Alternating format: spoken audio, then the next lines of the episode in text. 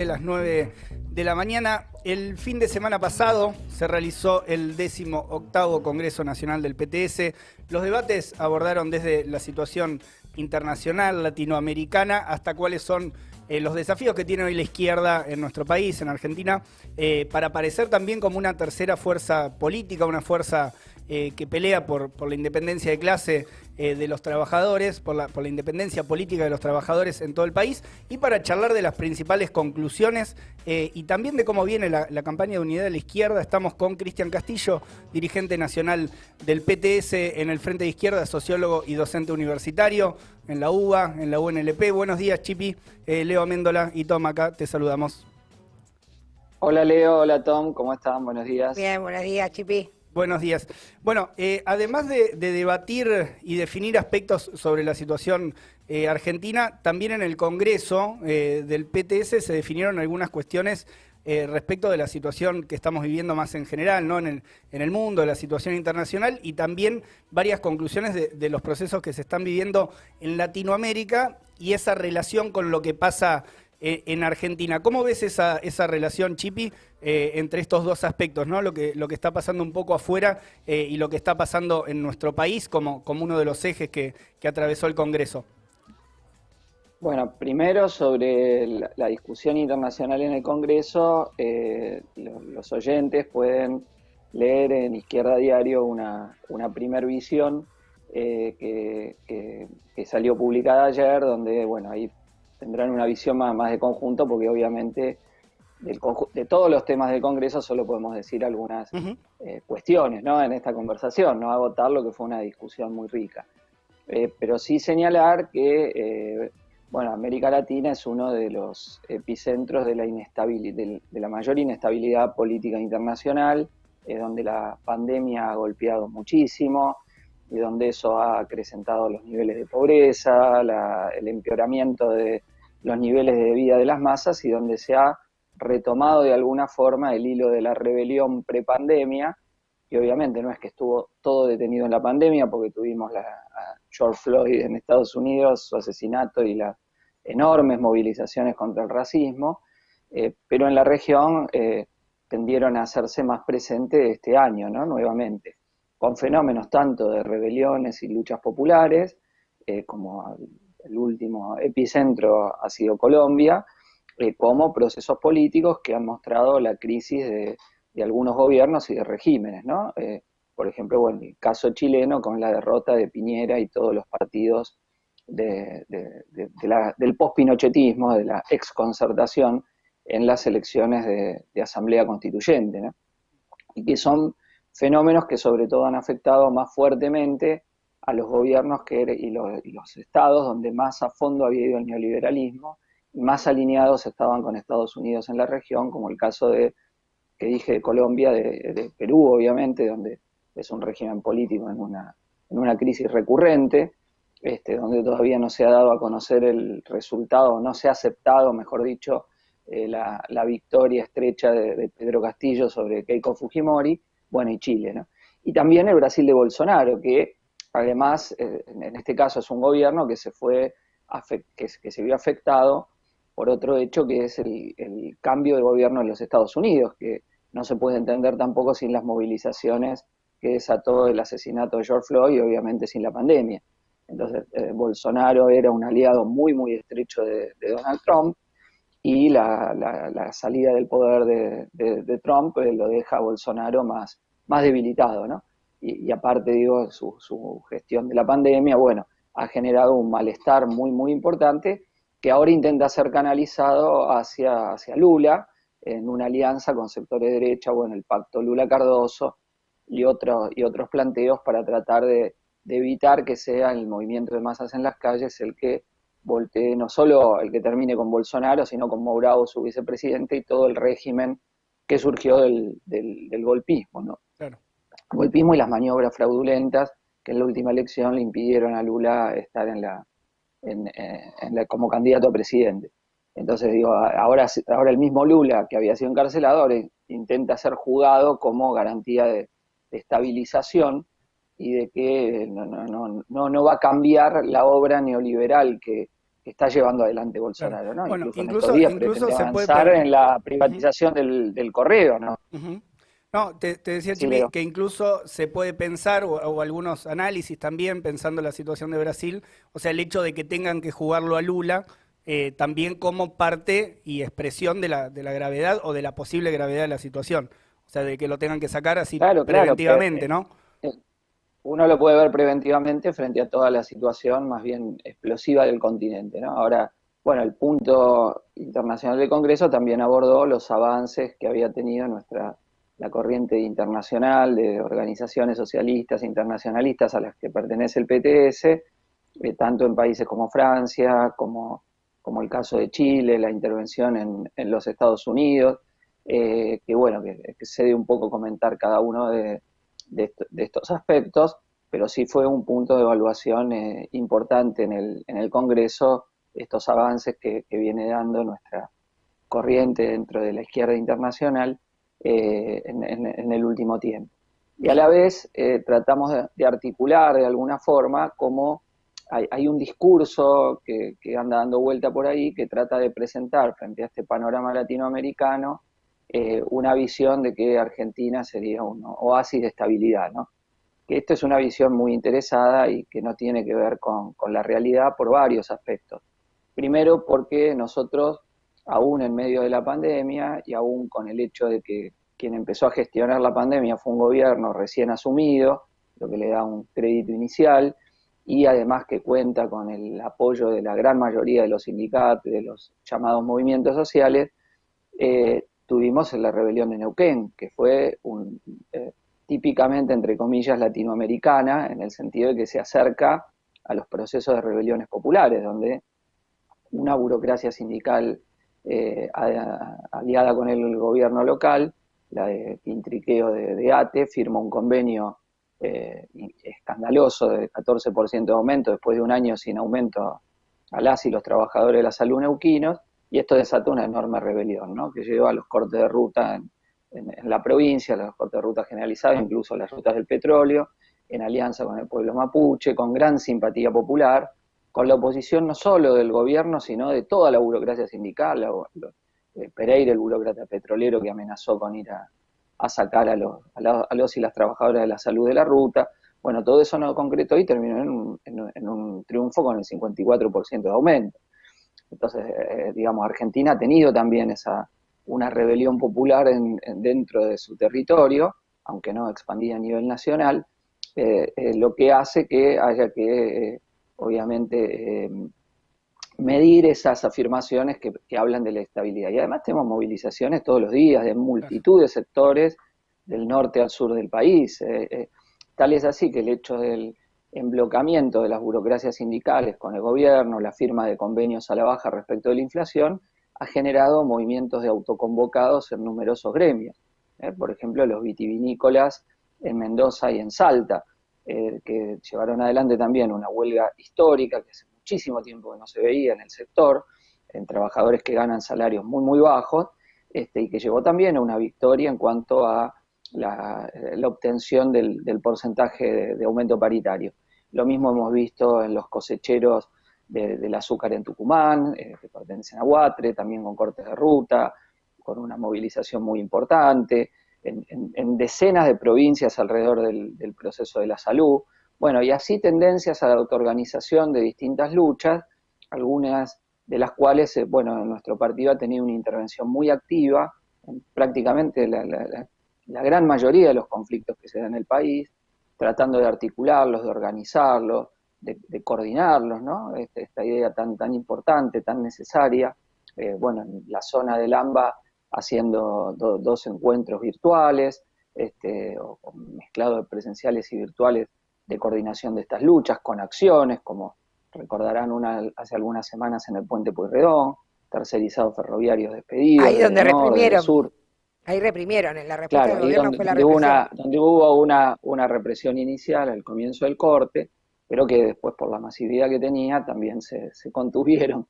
Y, bueno, y el, corte se hizo, pese a lo que pretendía la, prefectura en aquel momento.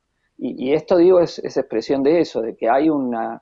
De, que hay un proceso molecular, no de conjunto, porque obviamente que la CGT, la CTA y la mayoría de las conducciones gremiales eh, estén en contra de cualquier tipo de movilización, protesta obrera, de ganar las calles, bueno, eso obviamente dificulta la respuesta de la clase obrera y explica en parte por qué la clase trabajadora ha sido una de las grandes perdedoras de la pandemia, ¿no?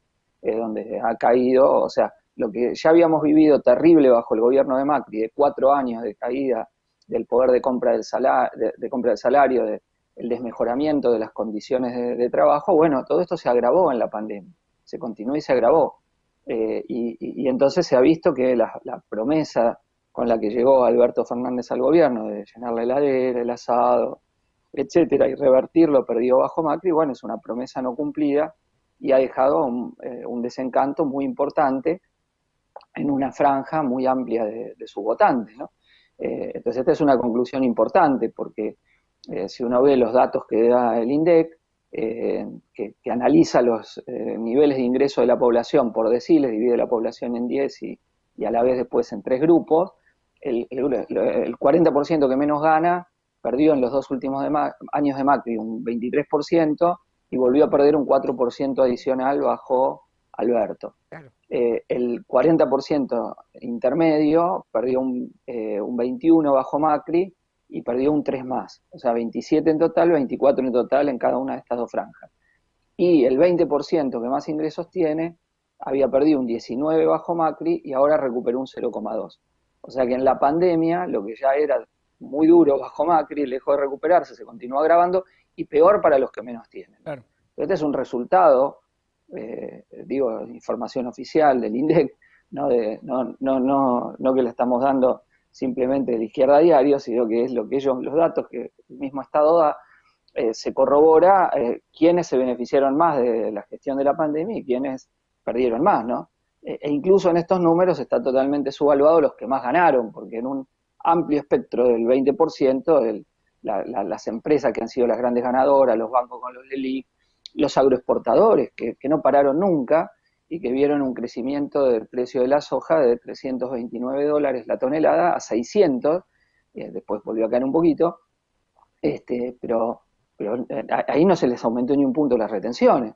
Claro, ahí es mayor, ahí es mayor la, tajada que se están llevando, incluso considerando, claro, considerando incluso, por ejemplo, lo del impuesto, el aporte extraordinario, digamos, que no alcanza, digamos, a, a redistribuir todo lo que habría que redistribuir de eso que se llevaron. Lo, que pasa que aparte no va para, no, no ha ido ni siquiera para el IFE.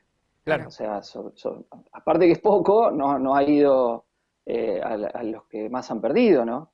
No ha ido a los sectores populares que más, este, eh, que más han perdido y que, y que en este año quedaron totalmente desamparadas y desamparados. O sea, porque hay una parte de la población que eh, la, se, la contienen socialmente a partir de de diversos planes, ayuda social, etcétera.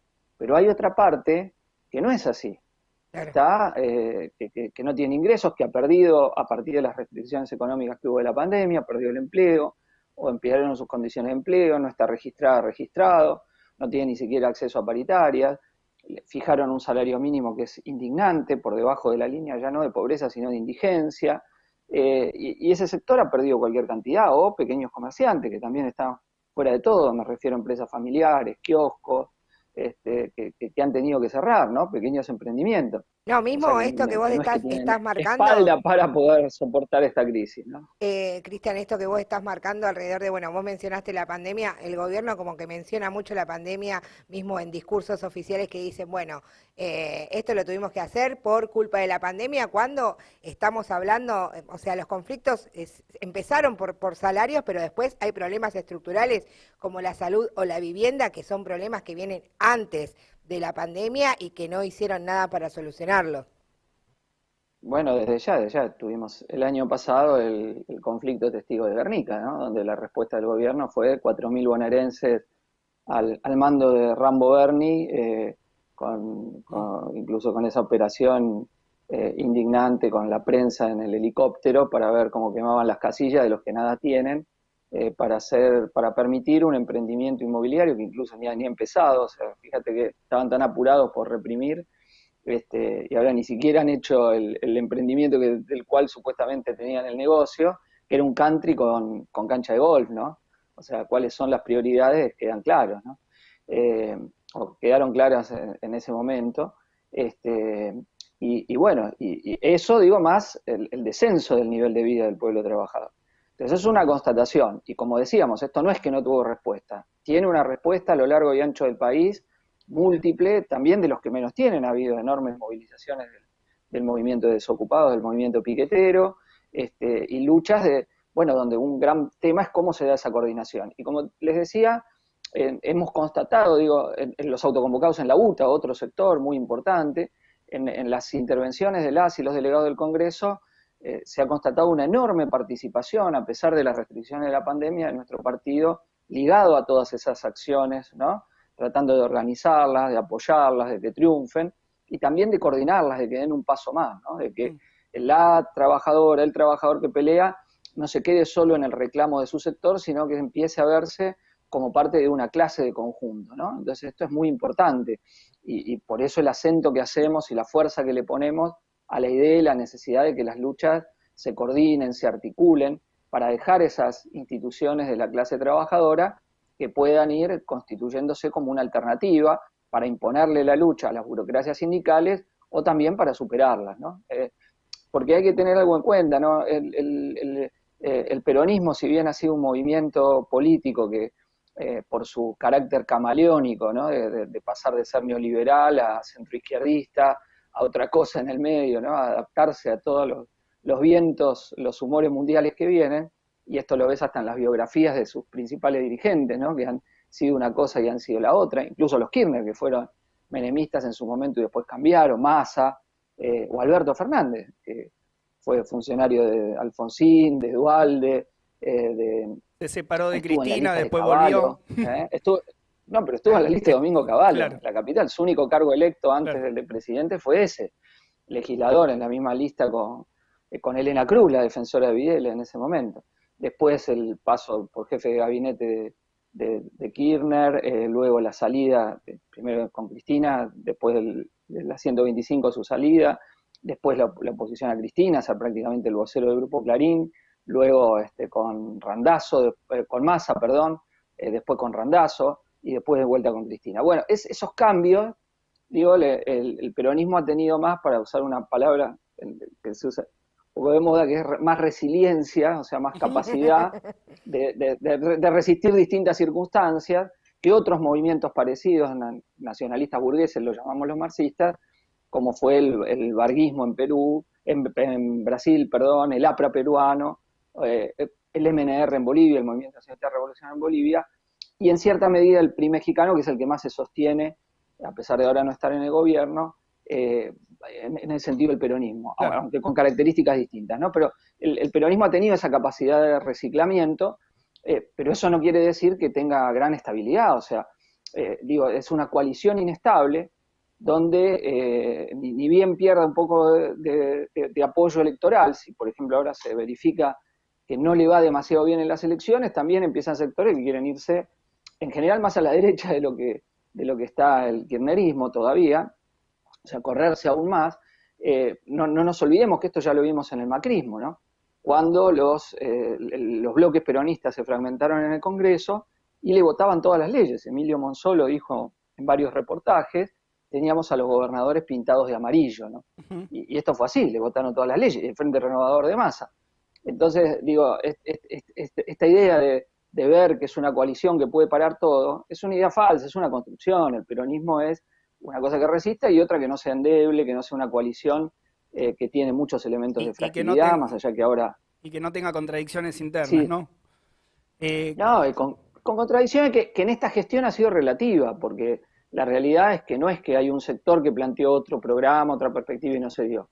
O sea, se mostró que su, su proyecto es, ser, es muy blando con los poderosos, en cada mague retrocedió, y al revés, eh, ha sido duro con los de abajo, ¿no? Guernica, represiones, eh, no, no, no, temblarles que la crisis se descargue sobre los que menos tienen. Entonces, un aparato de gestión de un Estado que, al igual que la, coalición de derecha, eh, asume que acá va a haber eternamente millones de pobres y se trata cómo gestionar los niveles de pobreza. O sea, lo sumo que pueden dar es ayuda social para contener y, tratar de evitar eh, levantamientos generalizados, rebeliones, etcétera, etcétera. Eso, eso es lo que asumen su, su ejercicio en el poder del Estado. Pero como para revertir toda la situación hay que afectar los intereses de los que más tienen, bueno, ellos no están dispuestos a eso, pues eso solo se puede lograr con una gran movilización obrera y popular. No es que van a ceder eh, tranquilamente, y eso lo sabemos. Por eso eh, nosotros venimos impulsando que la clase trabajadora supere esta experiencia política, avance hacia su independencia de clase, y esa es toda nuestra, una gran parte de nuestra tarea, ¿no? Tratar de ayudar a esa experiencia que vienen haciendo muchísimas y muchísimas, y que hoy se ve en el desencanto y la desilusión con el gobierno, que hay que ver hasta qué grado está, porque obviamente del otro lado hay una derecha que ha, sido un desastre, cuatro años que fueron desastrosos, solo utiliza el gobierno, trata de escudarse en que hubo la pandemia, y algunos sectores no se tragan eso, pero en otros sectores, bueno, dicen, bueno, quizá hay que darle un crédito Es el sentido común del mal menor, digamos. Bueno, es lo que, sobre lo que ellos trabajan fuertemente, ¿no? Te dicen, si hubiera estado Macri, como esto hubiese sido.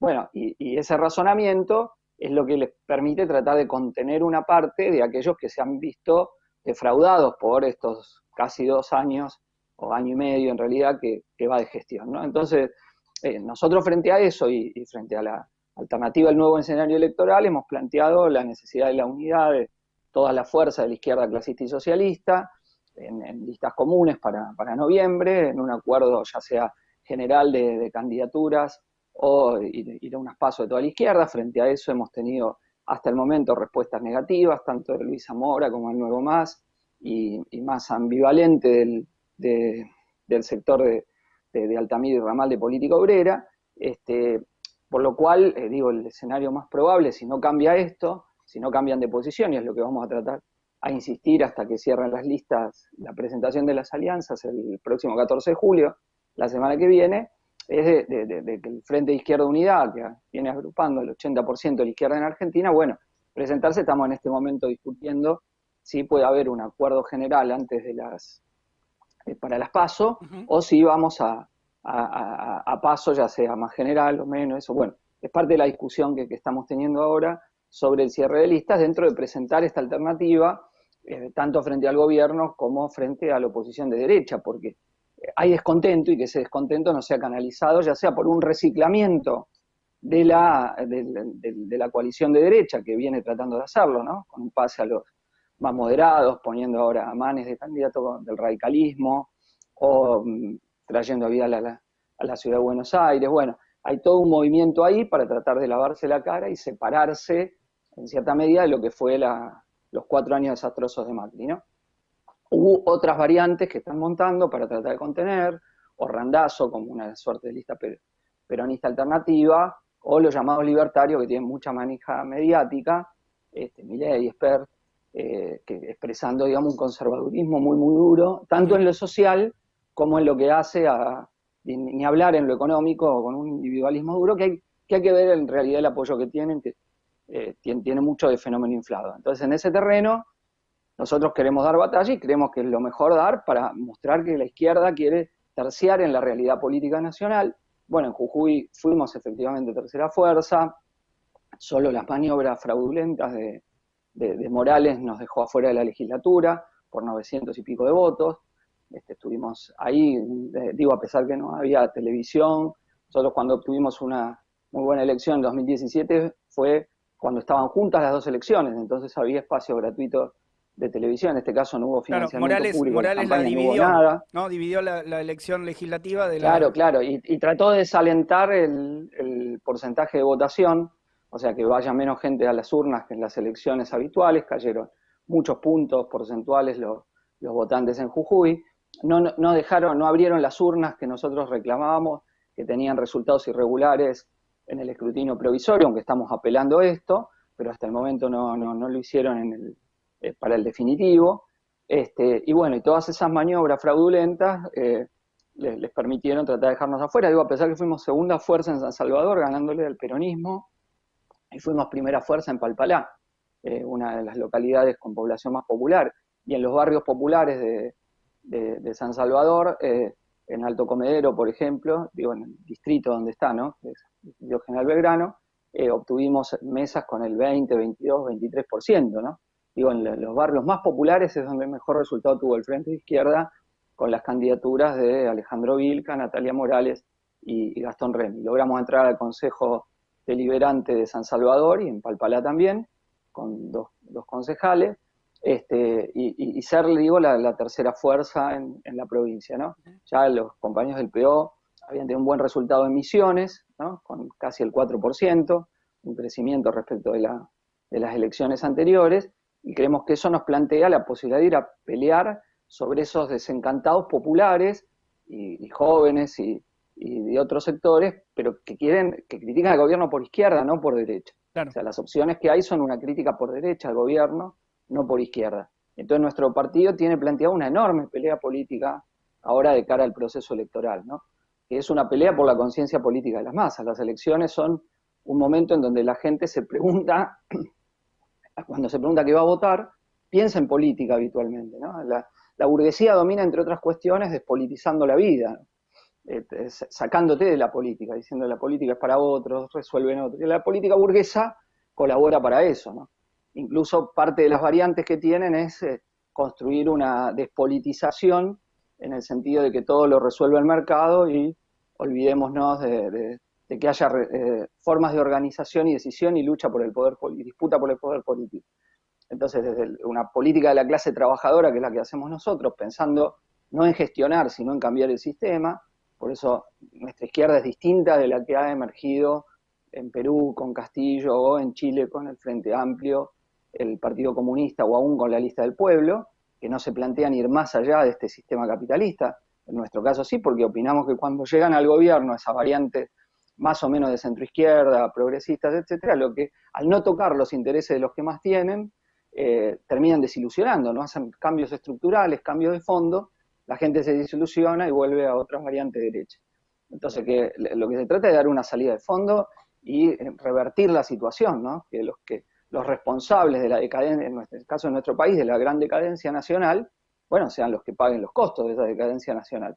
Se han fugado 400 mil millones de dólares al exterior y, todo, todo el país está estructurado para que lo sigan haciendo, ¿no? Para que los que más tienen sean los que sigan llenando los bolsillos a costa de los intereses populares y abajo todo es decadencia, ¿no?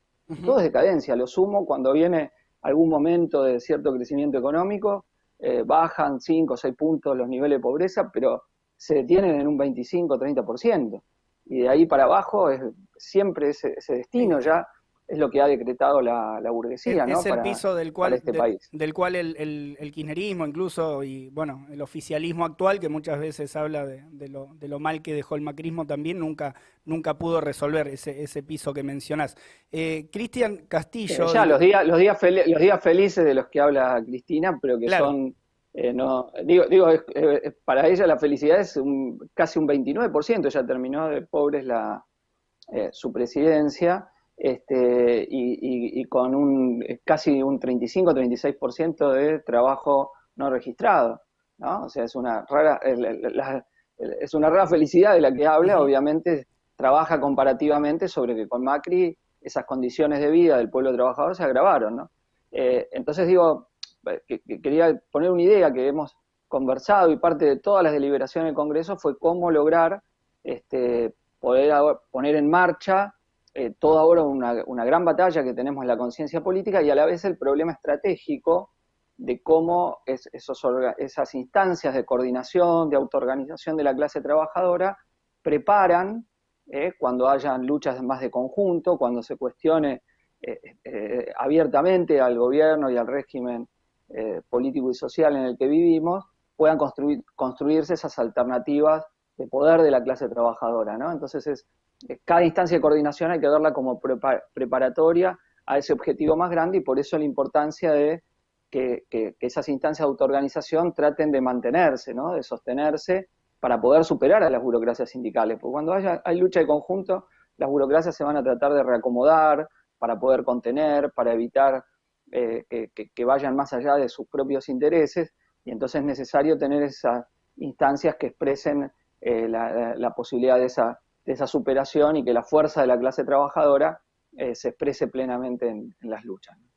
Cristian Castillo, dirigente nacional del PTS, acá charlando sobre las conclusiones, muchas conclusiones del Congreso del PTS que, como decíamos al principio, hay una parte, bueno, no, no pudimos obviamente agotar toda la reflexión acá en la charla con, con vos, Chipi, pero la, pueden encontrar en la izquierda diario. Ya están publicadas las resoluciones eh, electorales también del Congreso, las resoluciones y, el debate sobre la situación internacional y eh, se van a ir subiendo otros, otras partes del debate del Congreso. Y antes de irnos, Chipi, te queremos...